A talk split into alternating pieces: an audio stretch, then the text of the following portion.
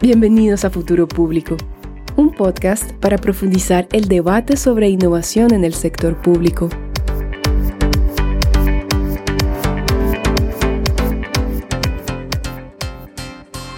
La transformación digital del sector público es un fenómeno que nos presenta un gran número de oportunidades, pero como nos muestra la evidencia, hay numerosas barreras y obstáculos que los gobiernos deben saber sortear. ¿Qué experiencias podemos extraer de los países con transiciones exitosas?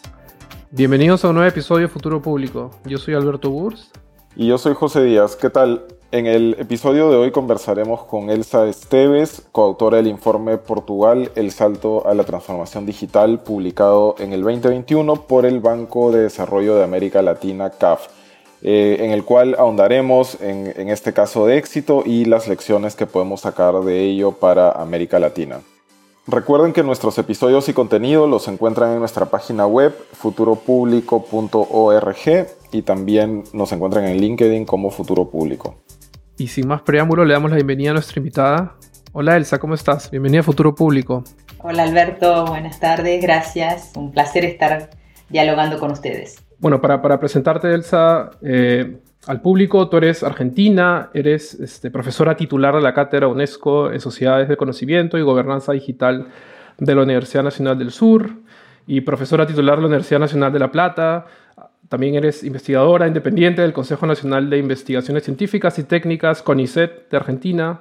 También tienes una trayectoria bastante larga como consultora, e investigando y publicando alrededor de temas como gobierno electrónico, smart cities, participación ciudadana. Así que tienes un, un CV bastante interesante. Y bueno, en el marco de eso nos gustaría quizás empezar la sesión hablando justo de este reporte y creo que me gustaría preguntarte primero que todo, ¿qué es lo que hace el caso de Portugal tan relevante en la discusión actual sobre transformación digital?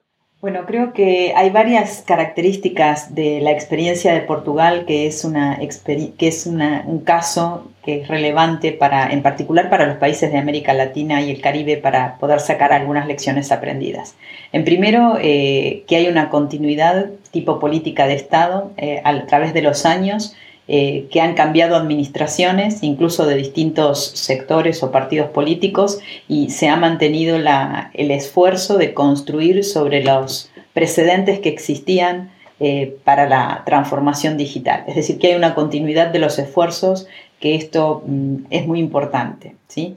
Eh, en segundo lugar, que mm, hay soluciones como construcciones de bloques muy importantes que sientan precedentes básicos para facilitar todo lo que tiene que ver con la transformación digital.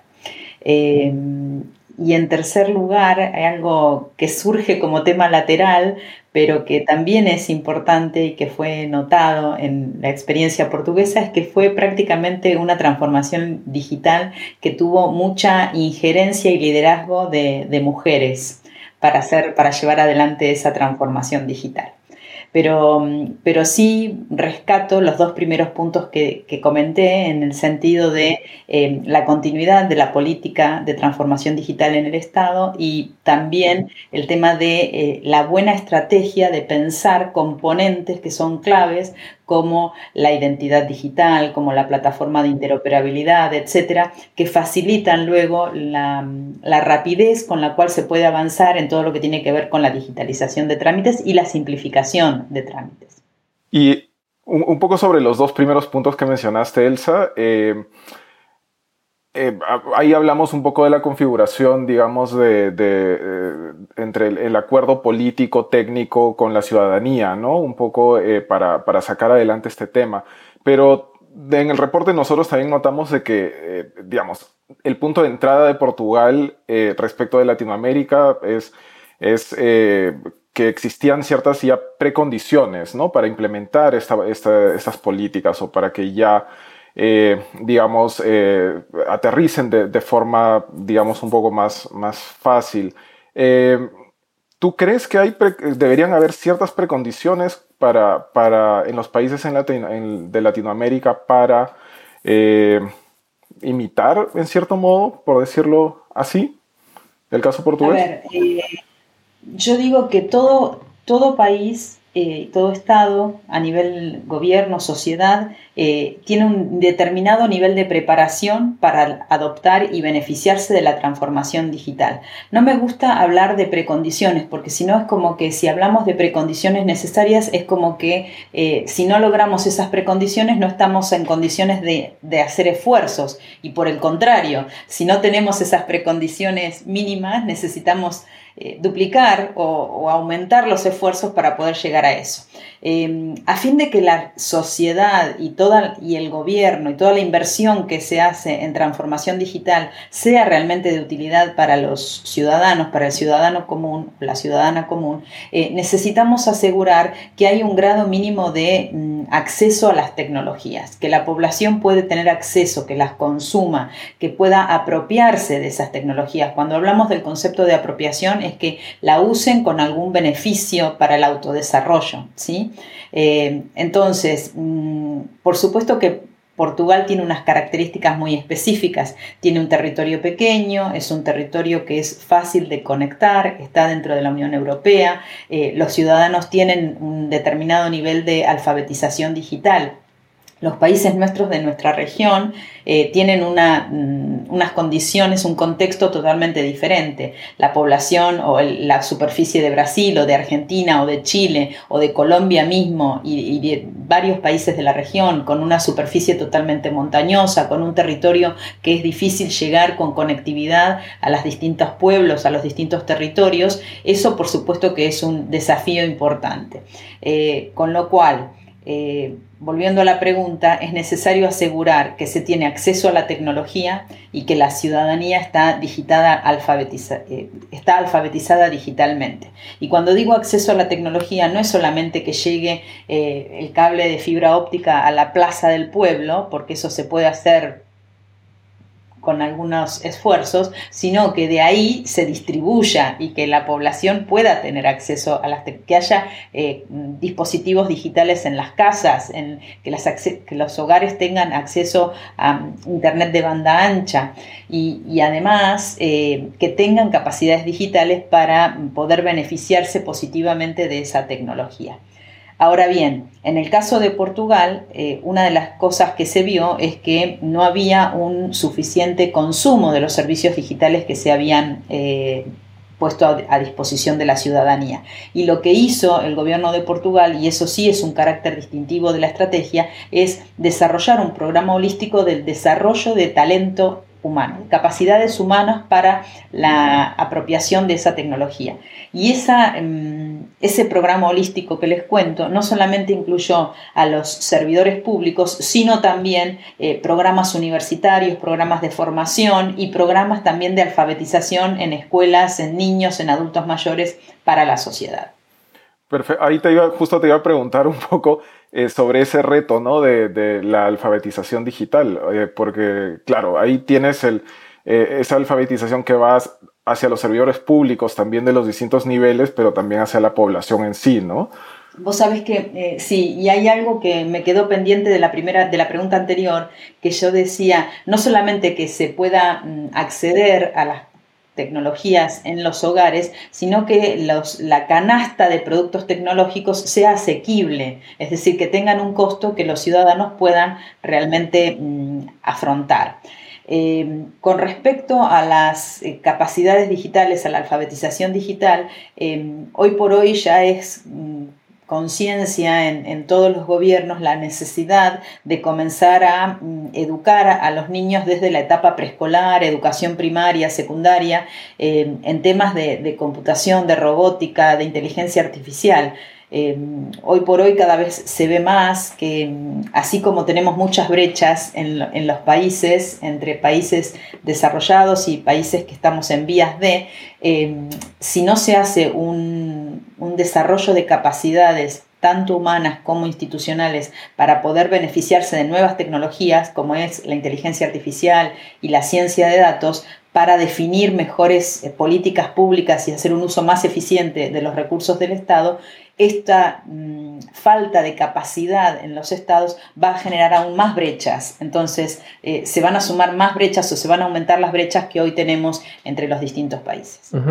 Ahí, te quería preguntar, Elsa, en una parte del reporte se habla de, me parece que son dos iniciativas como academias para servidores, para funcionarios públicos en Portugal. No sé si nos podrías contar un poco qué, rol de repente jugaron en la estrategia. En realidad, cumplieron un poco su, finalidad o de repente cuéntanos un poco de eso. Sí, eh, hubo toda una... Eh, mm, un plan de capacitación de servidores públicos y, y lo importante de esto y que que es una lección aprendida para los países, es que no basta con una iniciativa, no basta un solo plan, hay que hacer un programa, ¿no? Con un montón de proyectos o de iniciativas que hagan sinergias entre sí. Además de la capacitación que hubo a servidores públicos, crearon programas para fomentar la innovación en el servicio público, que sean los, los servidores públicos los que tienen la problemática del día a día, que saben dónde están los cuellos de botella, etcétera, que sean ellos actores principales en el diseño de esos servicios públicos. Y una cosa muy interesante que, que se creó fue un laboratorio de innovación eh, que fue un, laboratorio que contó con el apoyo de la Agencia de Modernización Administrativa AMA eh, y que eh, se crearon espacios de co-creación de servicios públicos. Y me acuerdo cuando entrevistamos al, responsable de, este laboratorio que decía como que no hay, no hay otra que innovar, porque si no la situación es como que explota en las manos, ¿no? Es como que no queda otro camino que, es la innovación. Y, en un reportaje que hicieron, eh, personas que participaron de una co-creación de un nuevo servicio público en este laboratorio, decía que la primera vez donde se tiraban las primeras ideas iniciales de cómo les gustaría que fuera el servicio, parecía que era un lirismo eh, y algo totalmente utópico lo que estaban planteando. Y finalmente se pudo hacer. Eh, con lo cual, eh, estos espacios son realmente muy valiosos para poder transformar la cultura de lo que es el servicio público pensando en lo que el ciudadano necesita y no en lo que el Estado, el gobierno, las instituciones públicas eh, tradicionalmente les están ofreciendo. Hay, justo parte de la estrategia era este tema de crear estos espacios físicos, presenciales, también para interactuar con el ciudadano, para ofrecer servicios también ¿Cómo, cómo entender que, es, que el tema multicanal y el, aspecto físico tiene un lugar, un espacio en una estrategia de digitalización? Mira, eh, yo creo que cuando uno está pensando en transformar y en digitalizar, eh, en realidad está digitalizando y está abriendo nuevos canales de interacción y está mejorando la eficiencia en términos de tiempos de respuesta, en términos de eh, ofrecer más canales para que sea más conveniente el uso. Pero, pero, no tiene que crear más brechas. Y hay personas en nuestra sociedad que no tienen todas las capacidades para poder utilizar esos canales. Eh, hablemos de adultos mayores, hablemos de personas de grupos vulnerables, etcétera, donde habitualmente esas personas son las personas que más necesitan interactuar con el Estado. Entonces, eh, más necesidad tenemos de integrar con de llegar a estas personas de diferentes maneras. Entonces, cuando hablamos de digitalizar y de entrega de servicios a través de canales digitales, eso no significa dejar de lado los canales presenciales. Lo que pasa es que uno va migrando el público de unos canales a otros, pero siempre va a haber un público y siempre, en, algunos casos, se necesita seguir asegurando la, presencialidad y la Eh, recientemente terminamos un estudio que, saldrá a, publicado en los próximos meses para, también para el Banco Interamericano de Desarrollo sobre la automatización inteligente de gobierno. Y lo que vemos es que en muchas experiencias de casos de estudio que hemos relevado, eh, la automatización permite reemplazar a la persona humana, pero esos recursos humanos o esas horas del recurso humano que se disponibilizan o que quedan libres se dedican justamente a tratar en forma presencial humana los casos más complejos que requieren un estudio más pormenorizado y que habitualmente, debido a la carga de trabajo que anteriormente se tenía, no se trataban con el cuidado que se merecían. Entonces, no estamos hablando de reemplazar totalmente a la persona humana, sino que la persona humana haga trabajos que son eh, cognitivos más de mayor esfuerzo para poder dar una atención más personalizada justamente al ciudadano o la ciudadana que más lo necesita.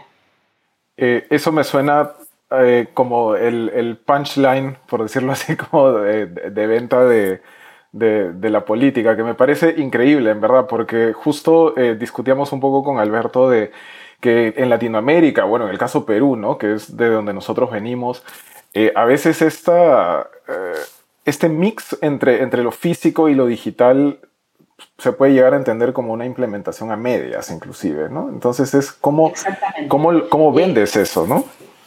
Y vos sabés que se vende yo creo que hace mucha falta en, nuestros países alfabetizar, crear, sensibilizar a los funcionarios públicos, a los políticos y, explicar claramente los efectos positivos y negativos de la transformación digital. Porque te voy a dar un ejemplo.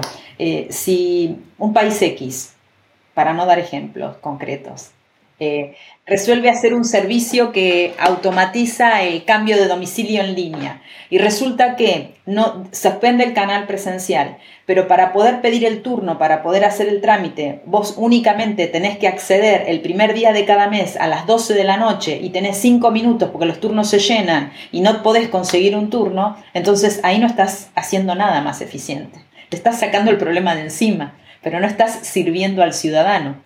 Entonces, eh, una de las puntos claves para lo que es la transformación digital es no solamente concientizar y crear esas capacidades en el sector público para que puedan reinventarse, sino también es cambiar la cultura del funcionario público. Eh, el funcionario público, y, como el nombre lo indicaba, eh, era un servicio público, estaba al servicio del público. Entonces hay que volver a educar en que hay que hacerlo más eficiente y volver a crear esos valores y esos principios de que el gobierno y las entidades públicas están al servicio del público y necesitan asegurar que los servicios que se entregan son del valor para la sociedad. No que el ciudadano, la ciudadana tenga un dolor de cabeza cada vez que tenga que interactuar con el Estado. Hoy tenemos las herramientas, las tecnologías para facilitar todo eso. Y, y aprovecharlas estratégicamente para reenganchar o volver a crear el compromiso entre la ciudadanía y los gobernantes, ¿no? y, el Estado, el gobierno, que está totalmente, les diría, dañada, me parece, o hay una situación de poca credibilidad, poca confianza, eh, falta de compromiso desde ambos sectores, ¿no? Ahí, por ejemplo, con eh, otro tema, un poco hablando del compromiso, en el caso de Portugal, me parece interesante que desde la clase política todos se comprometieron con la estrategia, ¿no? Y logró sobrevivir cambios de gobierno, colores políticos. Desde tu parecer, eso tiene que ver con lo que mencionas de que los políticos compraron este tema vieron tangentemente el, tema del valor público que están generando. Sí, y, gracias por este comentario porque eso me trae a, la cabeza otra lección importante que es eh, que se necesita un fuerte liderazgo político y se necesita que esto vaya desde la máxima autoridad de gobierno y permee a todas las estructuras. ese liderazgo político de alto nivel es fundamental. Y, quiero agregar algo que también es relevante del caso de la experiencia portuguesa, porque ellos lo que hicieron fue también eh, la implementación de un método que se llamó Simplex, que es un método de simplificación administrativa. Es decir, ellos antes de automatizar el, servicio público, eh, realmente fueron a simplificar el proceso de negocios. Y para que realmente eh, se gane eficiencia y se puedan reducir tiempos y se puedan reducir eh, o prestar mejores servicios, inclusive eh, la reducción de costos por para el Estado, es necesario esa simplificación. Simplemente con automatizar lo que tenemos no es no se gana nada, ¿sí? Y, esta simplificación, una vez tuve la oportunidad de escucharla a la, fue una académica que fue ministra de Secretaria de Estado y a cargo de toda la modernización eh, administrativa en Portugal, eh, ella decía, cambiamos el principio, por ejemplo, decía, eh, para abrir un, comercio, un, restaurante, por ejemplo, llevaba meses y había que hacer un montón de pasos y le pedíamos a la persona, responsable del negocio, que presentara un montón de documentación, de papelería, etc. Entonces nos dimos cuenta de por qué por cómo podíamos simplificar eso, cómo podíamos acortar el paso. Si la persona lo que le beneficiaba era que pudiera empezar a operar su negocio inmediatamente y para el, gobierno también, que empiece a, trabajar y a producir. Entonces decíamos, bueno, cambiamos la filosofía y decir, no es que no le creemos, nosotros le vamos a creer. Usted díganos que tiene todo en regla para operar su negocio y usted le damos el permiso para operarlo. Nosotros después vamos a ir a controlarlo. Simplemente ese cambio de filosofía eh, permitió simplificar ese proceso y reducir significativamente la cantidad de días necesarios para poder dar una licencia comercial. Eso es interesante. ¿Cómo, o sea, porque, por ejemplo, tomabas el ejemplo de, la licencia comercial que normalmente, por ejemplo, se da a nivel de cada municipalidad, ¿no? O cada ciudad. ¿Cómo, o sea, porque claro, lo que tú dices es, es lo que se debería hacer, pero ¿cómo así operarlo desde el centro de gobierno para que, digamos, a nivel de municipalidades o niveles locales hagan esta simplificación de procesos de negocio también, por ejemplo. Eso me parece que es un reto. Solo una, una cosita que añadir. Este, sobre esa misma pregunta, ¿cómo, cómo reconcilias, por ejemplo, necesidades, eh, procesos similares, pero en contextos tan distintos? Por ejemplo, como una ciudad versus lo rural, eh, municipalidades que una puede ser muy rica y otra puede ser como muy pobre. Em, ¿Cómo se transversaliza eso? Bueno, nosotros siempre decimos que en gobierno digital no hay una receta única que sirva para todas las situaciones. Así que, siempre es importante contextualizar a las condiciones específicas de cada territorio. Em, y acá mm, quiero hacer dos, dos, quiero poner sobre la mesa dos puntos importantes. Uno, los gobiernos municipales en generalmente son los que proveen el, mayor porcentaje de, el mayor porcentaje de servicios públicos, tienen a su cargo esa tarea y por otro lado son los gobiernos que menos recursos habitualmente tienen. Y cuando hablo de recursos no solamente estoy hablando de recursos financieros para poder invertir en este tipo de iniciativas, sino también en talento humano. Entonces, lo que es importante acá eh, también resaltar de la experiencia portuguesa es, primero, el rol que tiene el gobierno nacional en poder llegar con herramientas útiles a los municipios. Fíjense una cosa, eh, es cierto que la licencia comercial la entregan los gobiernos municipales, pero es el mismo proceso, salvo matices, para todos los municipios de, un país, ¿no es cierto? Eh, creo que en, en, Portugal había 300 y pico de, no me equivoco, de, gobiernos. Acá nosotros en Argentina, en la provincia de Buenos Aires, hay más de 130 municipios solamente en la provincia de Buenos Aires. Y de la manera que lo están haciendo, o que tradicionalmente se hizo, cada municipio reinventaba la rueda, cada municipio creaba su propia solución. Entonces, el rol de que tiene el gobierno central o gobiernos provinciales intermedios, por ejemplo, sería proveer esas herramientas que que se hagan una vez y que sirvan para todos los municipios y que puedan de esa manera eh, resolver la falta de capacidad que estos municipios tienen. Hoy por hoy tenemos herramientas como computación en la nube, como procesos centralizados, como la conectividad que permite que, que, a lo mejor no tenemos un técnico en informática, un técnico en seguridad en el municipio X, pero sí lo tiene la provincia y puede remotamente acceder y solucionar el problema. Entonces, esa provisión de soluciones eh, por parte del gobierno central a los gobiernos municipales es sumamente importante. Y aquí juega un rol importante eh, no solamente el gobierno estos de su nivel, digamos, provincial o, nacional, sino también en, en, general en todos los países existe una asociación de gobiernos municipales. Entonces, lo que estas asociaciones puedan traccionar para que estas cosas se hagan de esta manera es, es muy importante. Y déjenme que, resalte algo más de, la experiencia portuguesa. Eh, una de las buenas prácticas que tuvo eh, Portugal, que tiene Portugal, es lo que ellos llaman la tienda del ciudadano, que es lugares físicos, físicos, eh, en espacios de fácil acceso al público, donde en un solo lugar físico y con un horario de atención extendido, esto quiere decir no me acuerdo exactamente, pero supónganse desde las 9 de la mañana hasta las 7 de la tarde, de lunes a viernes y los sábados desde las 9 hasta las 3 de la tarde, el ciudadano o la ciudadana pueden ir a eh, recibir y tramitar cualquier tipo de servicios, ya sea nacional o municipal. Y esto está desarrollado y está instalado en distintos municipios de todo el territorio portugués y es en trabajo de colaboración entre el gobierno nacional y el gobierno local. ¿Se entiende?